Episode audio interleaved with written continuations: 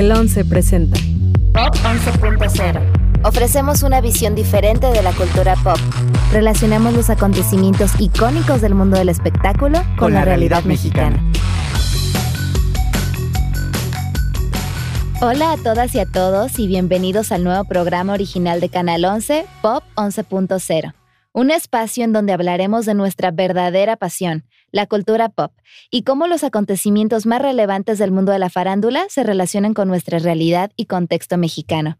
Queremos brindar a la audiencia del 11 una visión diferente, entretenida y fresca, pero también inteligente de la cultura pop. Mi nombre es Alessandra Santamaría y mi co-conductor es Rodrigo García. Hola Rodri, ¿estás emocionado por el primer episodio del podcast? Hola Ale, la verdad es que sí, estoy muy emocionado y más porque el día de hoy vamos a hablar de alguien que ha generado mucha polémica y nos ha dado bastante de qué hablar. La princesa del pop, la gran Britney, Spears. Para este episodio eh, contaremos con la presencia de nuestra invitada especial. Ella es Mónica Pedrosa, es abogada feminista con perspectiva de género y hablaremos más adelante con ella para resolver algunas dudas que tenemos respecto al tema que vamos a tratar el día de hoy. Bienvenida, Mónica. Hola, muchas gracias. Estoy muy emocionada. En verdad agradezco la invitación y pues muchas felicidades. Gracias. Antes de comenzar, les recordamos que nos pueden compartir sus ideas de temas para próximos episodios mandando un mensaje al correo electrónico msantamaria.canal11.ipn.mx o también en las redes de arroba canal 11 TV, todas las redes sociales, Facebook, Instagram, Twitter. Recuerden que este espacio es de ustedes y para ustedes. Bueno, hay mil cosas que podríamos discutir a la hora de hablar de Britney Spears.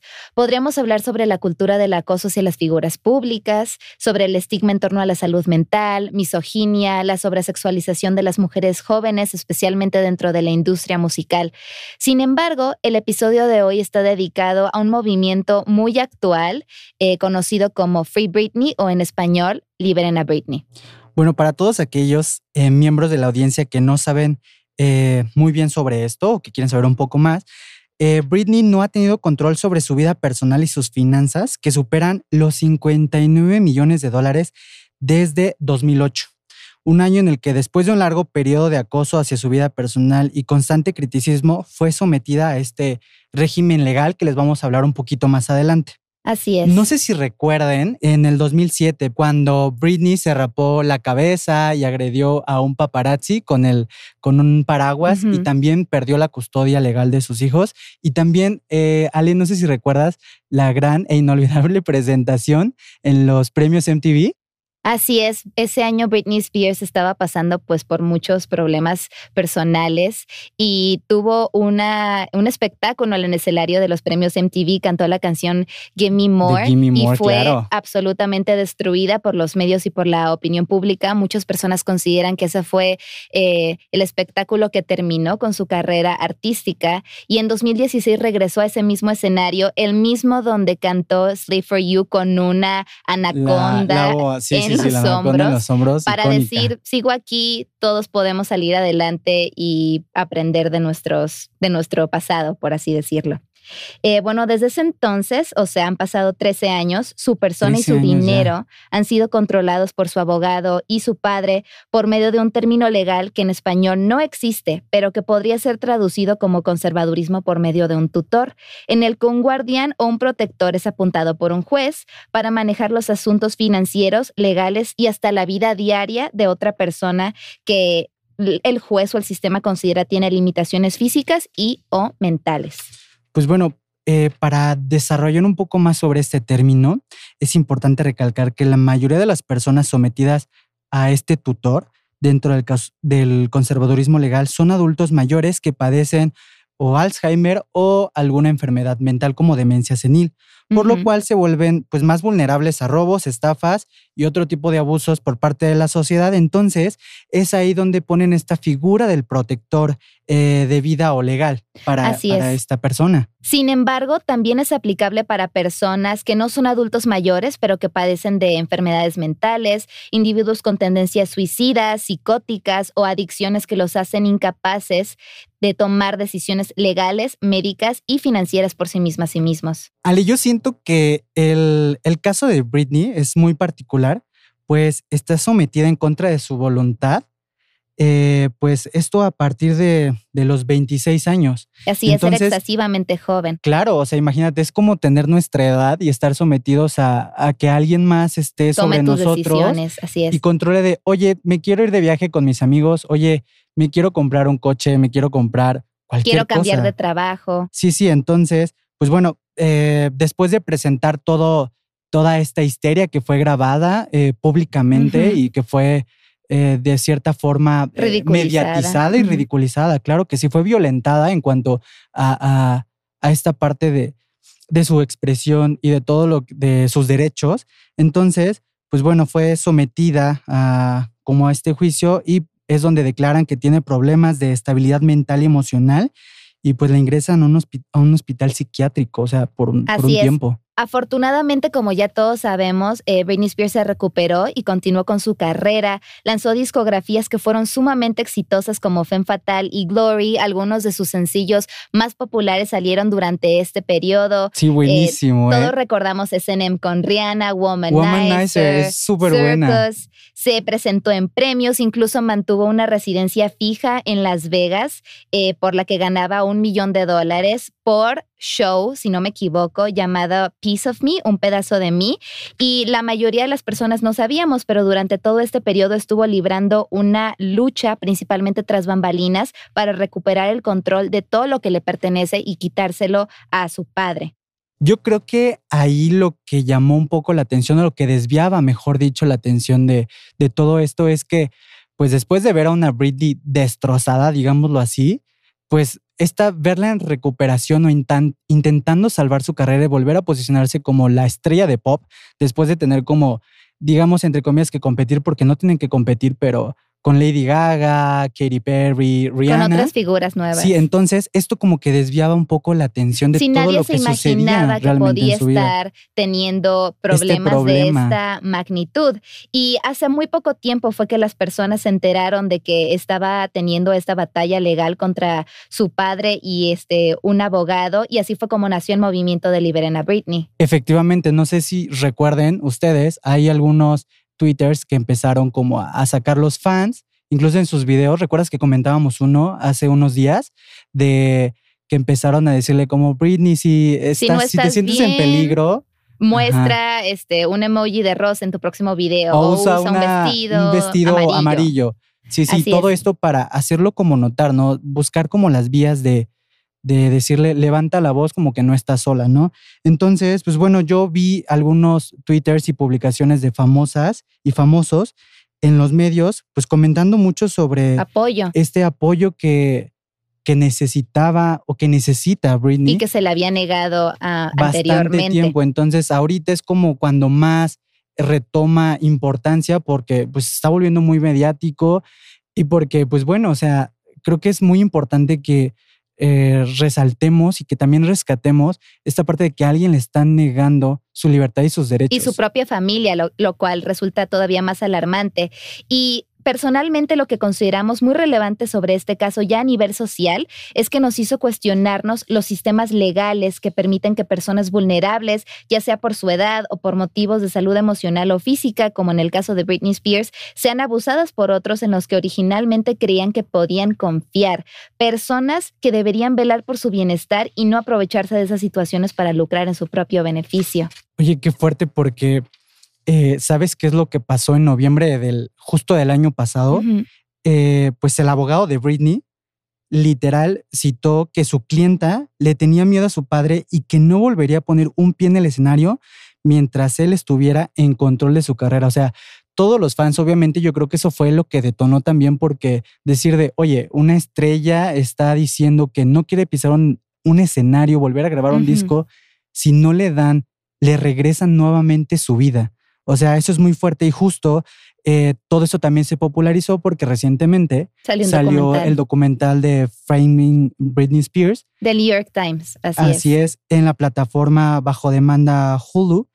Pero eh, no sé si sabías que eh, pues entrevistaron a, bueno, querían entrevistar a su familia. Así es, a su hermano, a su, hermana, que también es una figura pública. E increíblemente todos, absolutamente todos rechazaron eh, esta, la esta oportunidad de defender a, a Britney Spears. Y también testificar en contra del, pues Del decir padre, algo de- en contra del padre y lo que está haciendo. Eh, también es importante destacar, como Rodrigo mencionó anteriormente, que usualmente las personas que ingresan a este sistema son personas de la tercera edad con Alzheimer o demencia, es decir, es un último recurso para una persona que ya está sufriendo por motivos de fuerza mayor. Pero Britney Spears tiene 13 años sometida a esta ley, aún ni siquiera cumple 40. O sea, 13 años, ¿te puedes imaginar? Es una, es una porción muy grande de su vida, por lo cual nos hizo reflexionar sobre los derechos de las personas vulnerables. Y esta lista incluye a mujeres, a personas con problemas de salud mental, con adicciones, con discapacidades físicas y o intelectuales, pero también a personas indígenas, a migrantes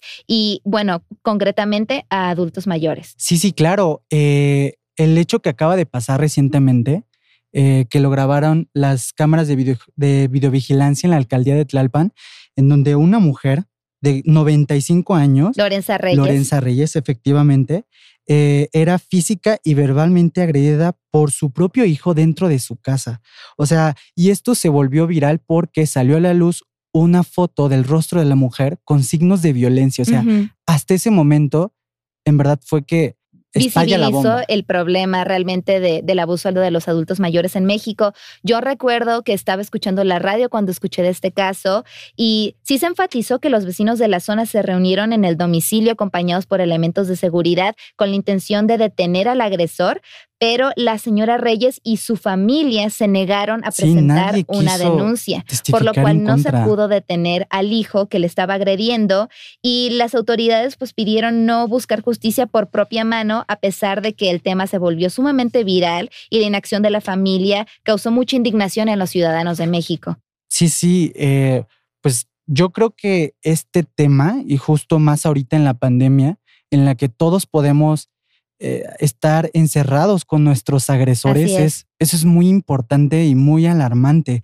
O sea, la- esta, esta situación creo que avivó una discusión en torno a los derechos de las personas de la tercera edad, que muchas veces eh, pues pasan como desapercibidas Sí. o no tienen, eh, digamos, No reciben tanta atención atención mediática. necesaria, efectivamente, porque, pues bueno, ellos no tienen acceso, o creemos, ¿no? Que no tienen acceso como a redes sociales, a la plataforma. Entonces, pues imagínate, en, en México viven 15 millones de adultos mayores. O sea, esto de acuerdo con el último censo del INEGI del año pasado, del 2020. Y pues la Organización Mundial de la Salud tiene registro de que uno de cada seis adultos mayores a nivel mundial sufre algún tipo de abuso. Es una cifra muy alta y en México alta. creo que es una situación que todavía se caracteriza por otras problemáticas todavía más serias como, eh, bueno, la pobreza en la que viven muchos adultos mayores, la falta de oportunidades laborales o incluso las condiciones laborales en las que algunas y algunos se ven forzados a trabajar. Eso enfatiza eh, el problema de la desigualdad y del abuso a las personas de la tercera edad, tanto en entornos rurales y urbanos. Y se ve un escenario muy similar eh, para las personas con capacidades diferentes, que en 2019 el INEGI también reportó que en México viven unos 7 millones 700 mil personas con discapacidades físicas o intelectuales. Muchas de ellas también sufren de abusos y maltratos y sus futuros están a merced de otros individuos, por no mencionar que más de la mitad se encuentra en una situación de pobreza. Imagínate eh, que alguien cercano a ti, muy cercano a ti, un tío, abuelo, un abuelo, un conocido, estuviera sometido bajo este régimen legal en el cual no pudiera tomar decisiones sobre su vida y encima ejercen violencia sobre ellos. O sea, este es un abuso que yo creo que hay que tomar en cuenta y, y me parece muy eh, interesante y también como importante que utilicemos un tema de la cultura pop como Britney Para Spears ilustrar para ilustrar y, Y, decir, llegar a más personas. claro, llegar a más personas y decir, oye, o sea, esto le puede pasar a tu vecino, ¿qué es lo que pasó en Tlalpan? ¿No? O le puede pasar a, a un familiar, ¿no? El punto es evidenciarlo, o sea, saber que existe porque muchas veces pues pasan desapercibidos este tipo de acciones. Y este, esta problemática que mencionas fue ilustrado por la organización no gubernamental Human Rights Watch, que ilustró que el tipo de dominancia que muchas familias imponen a sus integrantes con discapacidades es absolutamente brutal. Deciden cómo o en qué gastar su dinero si es que tienen un empleo, si reciben algún tipo de asistencia social, los disciplinan a su gusto, a veces los lastiman, deciden su vida social, su vida romántica, su vida sexual, o sea, entre controlan otros aspectos. todo de pies a cabeza, o sea, sus cuentas bancarias, patrimonio, todo. Y me, me consta que deben existir ciertos sistemas legales para proteger a las personas vulnerables. Mi propio hermano tiene un nivel muy alto de autismo, entonces he vivido en carne propia que sí hay personas que no pueden decidir sobre sí mismas, por lo que sí necesitan a una figura eh, de protección. Lo grave es lo frecuente que estos sistemas y estas figuras legales les fallan a las personas que más lo necesitan. La batalla que actualmente libra Britney para tener las riendas de su carrera y de su vida ya no es solamente un tema que le interesa a sus fanáticos más leales o que le interesa a los medios, es un tema que nos importa como seres humanos. Como sociedad. Porque el deseo de libertad, como todo el mundo sabe, es un deseo universal. Así es, y su lucha representa la batalla de grupos marginados cuyas libertades y derechos son negados diariamente y a veces son vistos como menos valiosos por un sistema que les promete justicia y que les falla muy seguido. Pues sí, es así como de, oye, te pongo un tutor, él se hace cargo de, tus finanzas, él se preocupa por ti, él vela por tu seguridad y eso es frente a la justicia, ¿no? Lo que sucede en, nuestras casas, lo que sucede en la vida real es totalmente diferente. Y yo sé que este término en México no, es, es no existe como sí. tal. En Estados Unidos se llama conservatorship, pero lo más similar en México sería la patria potestad y la tutela tanto de las personas como de sus propiedades. Entonces, pues bueno, esto es, eh, ya entendemos un poco más que estas personas tienen derecho total y control sobre, la vida de las personas, tus decisiones, tu patrimonio, tu salud, todo absolutamente, ¿no? Entonces, esto es eh, muy, muy interesante y por eso es que se encuentra aquí con nosotros Mónica. Eh, Mónica Pedrosa. Un poco más sobre, sobre este tema y pues resolver algunas, algunas dudas que pueden salir de todo esto y mira, Mónica, a mí me gustaría comenzar por preguntar, ¿cuál es la diferencia entre lo que en Estados Unidos llaman conservatorship, la patria potestad y la tutela legal en México? Para que entienda un poco más la audiencia. Hola, buenas tardes nuevamente. Eh, conservatorship eh, sí se equipararía a lo que es la tutela legal en México. O sea, sí se puede equiparar en ese sentido, pero es importante que les haga la diferencia de lo que es la patria potestad que es un conjunto de derechos que la ley le confiere a los padres y madres sobre las personas y bienes, o sea, es decir, de los hijos e hijas. Ok. Y bueno, es decir, que estas personas no son independientes, ¿no? Al no ser independientes aún, eh, también hay un conjunto de deberes que los padres y las madres deben de cumplir como progenitores, en su calidad de progenitores, ¿no? O sea, son derechos al momento de tu nacimiento. ¿Y qué es lo que pasa? Que te tienen que procurar, te tienen que cuidar, ¿no? Esta parte de la crianza que debería de ser positiva pero es un derecho para padres y madres. O sea, es como en familia, hijos, padres. así es, así es. Y lo tienes desde que naces. Lo tienes desde que naces. Evidentemente puedes perderla por medio de un juicio. claro. Y se tendrían que acreditar muchísimas cosas. Pero ese es el tema de la patria potestad, sobre todo en menores, que son los que los padres y madres ejercen esta capacidad. Ok, y hablando ya de la tutela legal, la tutela legal eh, ya en México, eh, que sí se equipara esta figura de Estados Unidos, ya es una institución jurídica también que tiene por objeto esta guarda y protección de la persona, así como sus bienes, o sea, los bienes de la persona tutelada. Y también se aplica en casos de menores que no se encuentren bajo una patria potestad de sus padres, es decir, por alguna causa de muerte o por abandono. Entonces alguien tendría que representarlos en ese sentido. También los incapaces, se les denomina las personas incapaces jurídicamente hablando que no pueden ejercer esta capacidad de ejercicio hacia sí mismas. O sea, por ejemplo, si, si mis padres este, son personas ya de la tercera edad y tuvieran Alzheimer o otra condición que no les permite decidir sobre sí mismos, yo puedo ser su tutor legal, pero no voy a tener su patria potestad. Es correcto. únicamente la tutoría. Y yo al ser tutor de lo que dice Ale de mis padres, tengo el mismo control que el padre de Britney sobre, sobre ella, ¿no? O sea, sobre propiedades y eso, o eso no aplica. También aplica. Así es, solo, solo que hay un procedimiento. O sea, recordemos que cuando somos familiares, o sea, ya ese lazo consanguíneo, ya, digamos, te obliga, te, o sea, ya se da por sentado, ¿no? Ok. ¿Tú consideras que la tutela legal eh, limita los derechos de las personas? Eh, bueno, más bien aquí hay que tener cuidado con esta parte, porque recordemos que la tutoría es, eh, bueno, sí quiero hacer la diferenciación también entre la curatela, porque es lo que no, no hemos platicado. La tutela son, es como cuando no tienes, cuando no tienes capacidad, ninguna capacidad. Sin embargo, la, curatela, que también se equipara a este término, es cuando eh, la persona se encuentra, no te, o sea, tiene capacidades, o sea, sí las tiene, pero por alguna razón, unas no, la, no, la, no puede ejercer esa capacidad.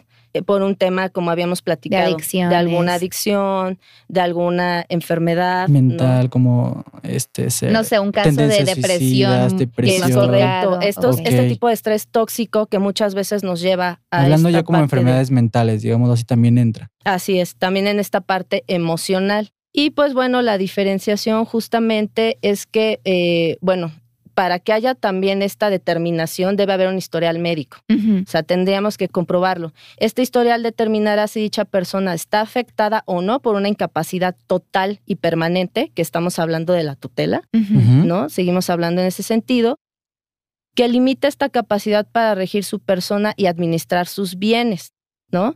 o si únicamente requiere la adopción de una serie de medidas que complementen esta capacidad, que es lo que les decía de la curatela para que pueda realizar determinados actos. O sea, una, digamos, la curatela es parcial, la tutela es total. Es total. Ok. Oye, y una pregunta. Viendo ya, poniéndonos un poco en los zapatos de Britney, que nos encantaría, o sea, pero en la fama y en los discos y el éxito, pero ¿puede Britney, o sea, pedir como, oigan, señor juez, quiero ser liberada de la tutela legal que yo eh, a la que estoy sometida. Ajá, o puede también en algún momento el tutor perderla o decir como, ah, ya está bien, este, ya está bien mentalmente, perfecto, ya no quiero ser tutor, ya eres libre. Justamente es lo que no habíamos hablado tanto anteriormente, que Britney sí está haciendo ese esfuerzo por liberarse de este sistema. De hecho, lo logró hace un poco tiempo, logró liberarse de la parte personal. Ahora ya puede tomar decisiones, sobre, eh, sobre si viaja, relación, eh, temas de relaciones amorosas, amorosas, que tiene ahorita, ¿no? Así es,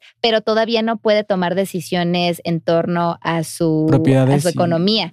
Así es, y eso es lo que se está ahorita batallando eh, en la corte. Lo que mencionan algunos abogados de Estados Unidos es que ese sistema de conservatorship no fue creado para personas jóvenes, productivas y exitosas como Britney Spears. fue creada para adultos mayores. Justo de ahí sale mi duda, Moni. O sea. Que es sumamente difícil salir. Ella, e, efectivamente, o sea, ¿cómo se podría o cómo, cómo se zafa de esa Britney? Es que depende totalmente de su defensa.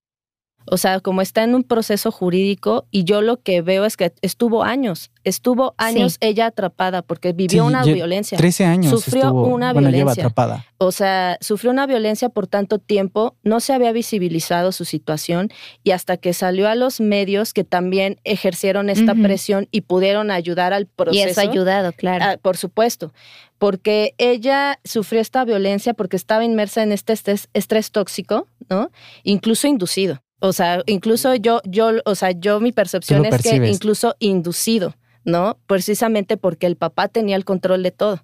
Y muchas veces, en cualquier parte del mundo, es más fácil decir o equiparar ah, es que está mal de la cabeza, sí, claro, tiene problemas. Vemos los videos y decimos como, ah, ya, ya, se, ya se le fletó, o sea, ya está mal, ¿no? Eh, así justifican esa violencia, porque al final el padre fue su agresor. Sí, tiene intereses económicos, obviamente, en la por medio, claro, pues por eso está diciendo que tiene miedo. Y por eso fue forzada a trabajar durante un periodo de su vida en el que evidentemente no se encontraba bien, no se encontraba en condiciones de ser profesionalmente explotada como lo estaba haciendo. Por eso nos gustaría preguntarte, Mónica, si existen políticas o sistemas legales para proteger a las personas tuteladas de un posible abuso.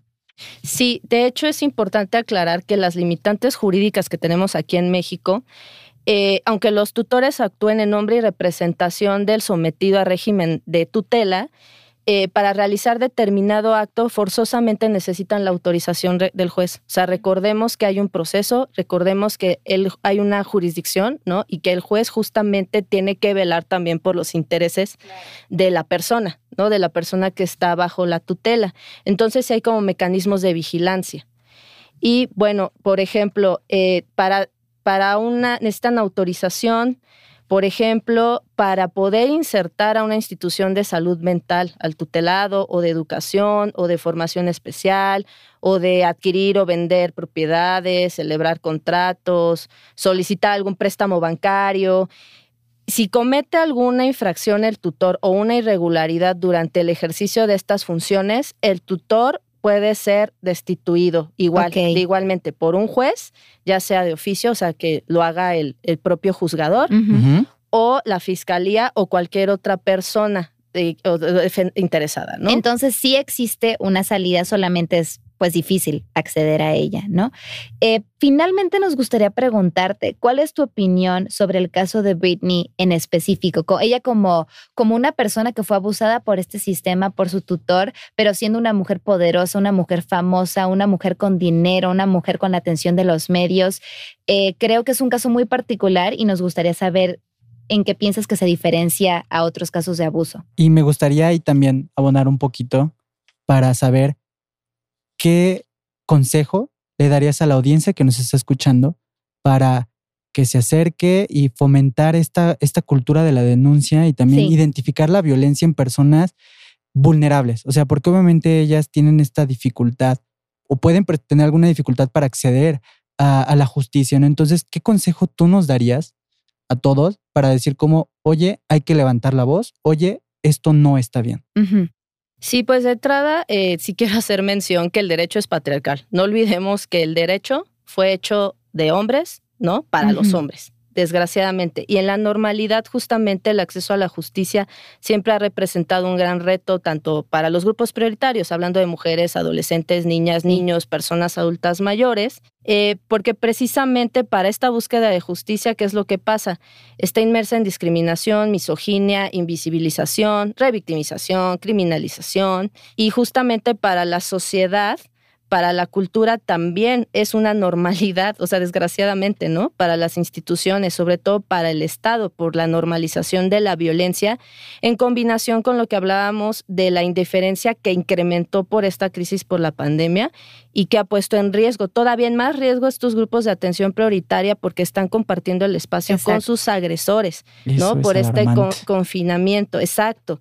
Y pues la carencia de poder adquisitivo, de herramientas tecnológicas. Entonces, eh, todo esto sí limitan los derechos humanos. O sea, esto sí limitan los derechos humanos. Y en el caso en particular de, de, Britney, pues sí fue como los medios de comunicación también juegan un rol muy importante, muy destacado en esta formación de percepciones sociales. Sí, claro. Tanto en una vertiente de información como de entretenimiento y el tratamiento mediático estereotipado que también se le hizo también generó como, como conflicto, ¿no? Pero no olvidemos que ella tenía su proceso y ella, insisto, eh, vivió una violencia ¿no? O sea, el hecho de que te digan que no eres autónoma, que no eres capaz, cuando no hay un dictamen, cuando no hay algo que determine médicamente que realmente tienes alguna discapacidad mental, que aquí sería eso, eh, pues sí es... Es violencia. Es violencia. ¿no? Es violencia. Y sí, o sea, su padre y tutor, ¿no? Porque pues al final tenía, patria potestad, o sea, y aparte la tutela. La tutela. Entonces, eso que hizo, se aprovechó de la situación en su beneficio, porque, insisto, el tratamiento pudo ser otro, pero desgraciadamente, como Britney, hay muchas personas que no gozan de capacidad de ejercicio y que viven todo tipo de violencia. Y que nunca van a recibir la atención mediática que este caso está recibiendo. Efectivamente, entonces por eso es importante lo que estás diciendo, o sea, hay que saber conocer la justicia, conocer, con quién acercarnos, conocer efectivamente nuestros derechos para poder denunciar, alzar la voz y, pues defendernos. Mónica, pues muchas gracias por, por esta gran participación y por acompañarnos en el, en el estreno y este primer programa. El primer episodio. De Pop 11.0, invitada de lujo. Y cuéntanos, ¿tienes redes sociales o donde te puedan encontrar aquí nuestra audiencia? Sí, tenemos este de la página, de la página de Frente por la Enseñanza, que es una organización justamente de, prevención, seguridad y derechos humanos, que es arroba Frente Ensenanza, F mayúscula, este, e, e mayúscula, mi Twitter personal, que es arroba ultramunic, y la página de Facebook, que nos encuentran como Frente por la Enseñanza. Pues ya saben, si tienen alguna duda o quieren saber un poco más sobre cómo cómo pueden acercarse a estos sistemas legales y judiciales y de saber nuestro país, más de ellos. pues pueden, pueden recurrir y obviamente conocer la gran labor que están haciendo. Muchísimas gracias. Muchas gracias. Gracias, Mónica. Esto fue todo en el primer episodio de Pop 11.0. Recuerda nuevamente que pueden hacernos sugerencias de temas a tocar si nos contactan al correo msantamaria.canal11.ipn.mx o en las redes sociales de arroba canal11tv. Muchas gracias por sintonizarnos y nos vemos muy pronto en el segundo episodio y finalmente quiero decir, liberen a Britney liberen a Britney. Pues gracias a todas y todos los que nos escuchan y nos vemos la próxima semana. Mónica, muchas gracias. Muchas gracias. nos vemos. Adiós. El 11 presentó Pop 11.0, moderado por Alessandra Santamaría y Rodrigo García. Coordinación de producción, Daniel Acuapio y Moisés Romero. Operador de cabina, André Ibarra. Diseño sonoro y postproducción, Franco González con una investigación de Alessandra Santamaría.